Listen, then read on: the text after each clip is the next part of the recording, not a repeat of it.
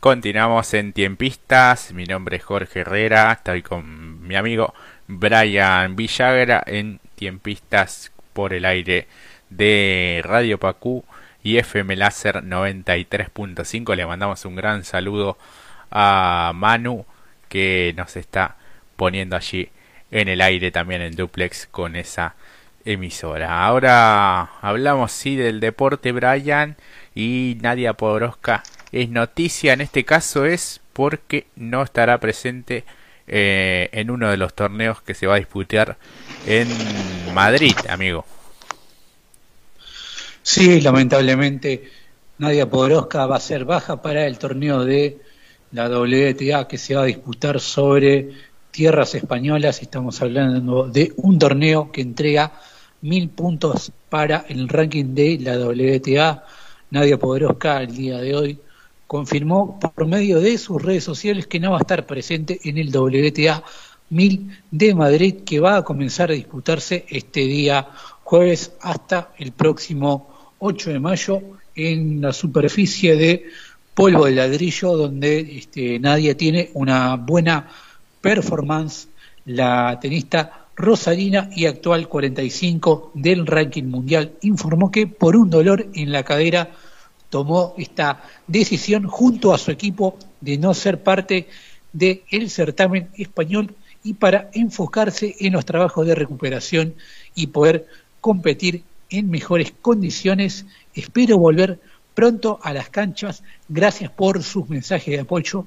Publicó Nadia Podoroska en sus redes sociales, así que lamentablemente no vamos a poder ver a la mejor raqueta argentina en la actualidad pero que tiene un objetivo claro que va a ser el Gran Slam de Roland Garros, torneo en el que va a intentar defender los puntos y mejorar la performance de la edición del año pasado, donde llegó a las semifinales. Recordemos que el último partido fue de, por la Billie King Cup hace menos de dos semanas, donde Argentina cayó ajustadamente en la serie ante Kazajistán en este torneo de equipos a nivel internacional, una, una noticia negativa para Nadia Podoroska, donde no ha tenido un 2021 hasta ahora eh, realmente bueno. Así que esperemos la, la, recuperación de esta tenista joven con 24 años que este, no va a participar del torneo español y le deseamos lo mejor para esta tenista que aún tiene mucho por delante. Así que bueno, Jorge, seguimos hablando de tenis, ¿te parece? Así es, dijiste Billie Jean y me acordé del tema de Michael Jackson, perdóname. No, yo también este, tuve que googlear para ver si era eso, pero no, es por la tenista Billie Jean King. Claro. que, este, pero bueno, este, igual medio, podría haber hecho otro nombre un poquito más corto, porque si no, viste, estoy como una hora nombrando. Pero bueno, todos pensamos lo mismo, Jorge. Claro. Yo también. Así que bueno, no, no me siento culpable. Eh, y seguimos hablando de tenis, como decíamos, Fabio Fonini, en este caso, esa noticia porque amenaza con demandar al ATP por dañar su imagen. El tenista italiano Fabio Fonini, número 28 en el escalafón mundial, quiere iniciar una demanda a la Asociación de Tenistas Profesionales, la ATP, por dañar de forma gravísima su imagen tras la exclusión del torneo de Barcelona al ser acusado de insultar a un juez de línea en su partido contra el español Bernabé Zapata. No insulté al juez de línea, estaba enfadado, frustrado y hablaba conmigo mismo. Lo juro sobre mis hijos, que son lo más importante que tengo, dijo Fognini en una entrevista con el diario italiano Corriere della Sera. Lo que pasó manchó mi imagen y me hizo quedar muy mal con mis patrocinadores. Si mi recurso contra la sanción es rechazado, voy a llamar a mis abogados y pediré al ATP una indemnización por dañar de forma gravísima mi imagen, agregó el italiano de 33 años nacido en San Remo. Nunca he dicho unas malas palabras en inglés, no puede terminar de esta manera en mi vida hice muchas tonterías y las reconocí, pero esta vez tengo razón, concluyó el vencedor de un Master 1000 en Monte Carlo en 2019 y nueve torneos ATP, tres de ellos a argentinos, Hamburgo 2013 venció a Del Bonis, Viña del Bar 2014 a Leo Meyer y en 2018 a Juan Martín del Potro. Así que veremos cómo termina toda esa historia, pero por lo pronto si no le levantan la sanción va a iniciar una demanda eh, contra la ATP. Sí, la semana pasada estaba disputando el partido contra Zapata Miralles de España, estaba, había caído 6-0 en el primer set y este, lo descalificaron en el segundo cuando estaban igualados en cuatro juegos, y ahí donde se produjo este incidente donde lo acusan al tenista italiano de haber insultado al, al árbitro del partido. Así que extraño, ¿no? Porque Foggini no es de tener este tipo de comportamientos dentro de una, de una cancha. Así que, este, y para que también salga a decir este, que va a iniciar acciones legales, es porque realmente quiere eh, y siente defenderse ante las severas acusaciones por parte de la ATP. Así que bueno, vamos a ver cómo sigue esta, esta noticia. La verdad que sí. Ahora, Brian, ¿te parece hablar de volei, de la selección? Sí, porque la selección de volei ya cuenta con sus extranjeros, entre comillas, estamos haciendo referencia a los jugadores que están militando en las ligas extranjeras, así que tras finalizar las temporadas regulares con sus respectivos clubes, 10 voleibolistas se incorporaron a los entrenamientos del seleccionado masculino de Argentina de volei con miras a la Liga de las Naciones que se va a disputar en Italia dentro de un par de semanas. Esta nómina de jugadores que militan en el extranjero está compuesta por Nicolás Uriarte, Matías Sánchez, Jan Martínez, Matías Giraudo, Luciano Palonsky, Pablo Crer, Martín Ramos, Agustín Loser, Nicolás Serva y Federico Pereira, que ya están bajo las órdenes de Marcelo Méndez y se encuentran realizando trabajos de preparación en el predio de El Cenar con vistas a lo que será esta edición de la Liga de las Naciones que se va a disputar en una burbuja debido a los casos de coronavirus que todavía están golpeando también a Italia eh, más precisamente, este torneo se va a disputar en la ciudad de Rimini del día 28 de mayo al próximo 27 de junio. Así que bueno, la preparación del seleccionado argentino de volei con este compromiso importante de cara a la Liga Internacional de Naciones en Italia. Así es. Y pasamos ahora a hablar de fútbol, Jorge, este, este donde también la pandemia hace estragos a nivel deportivo.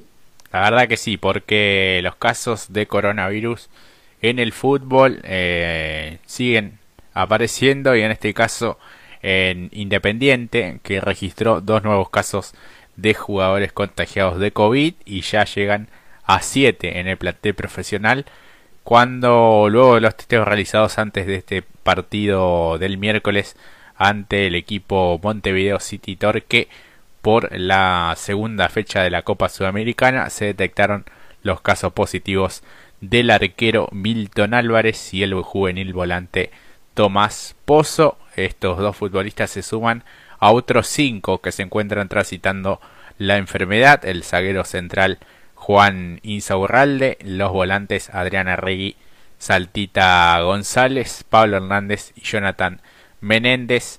Álvarez ya había manifestado algunos síntomas en la mañana del domingo, luego de haber estado en el banco de suplentes, eh, pero eh, fue retirado, mejor dicho, eh, de la concentración previo al partido ante Unión. Es el habitual suplente de, Sosa. De hecho, atajó algunos partidos cuando el arquero uruguayo dio positivo también de, de COVID en su momento. Este es el ex arquero de Deportivo Morón. A partir de eso fue que el cuerpo médico decidió que este, retornara a Buenos Aires con el resto de la delegación.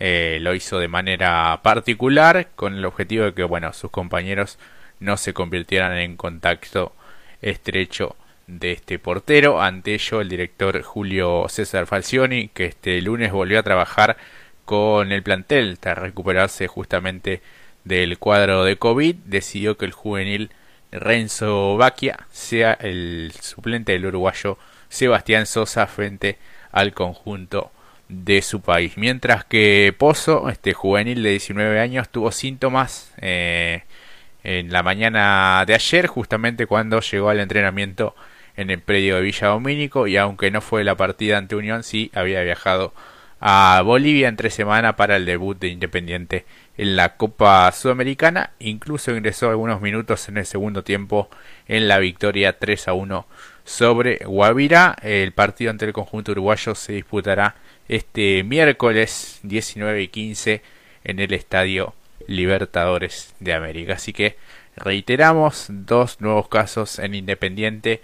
El juvenil, el volante Tomás Pozo y el arquero Milton Álvarez que bueno ya se encuentran eh, aislados y transitando la enfermedad sin mayores dificultades hasta el momento. Hablamos de River porque ya tiene uno de los jugadores y un delantero a disposición, el muñeco Gallardo, después de lo que fue bueno la derrota por el torneo local ante San Lorenzo.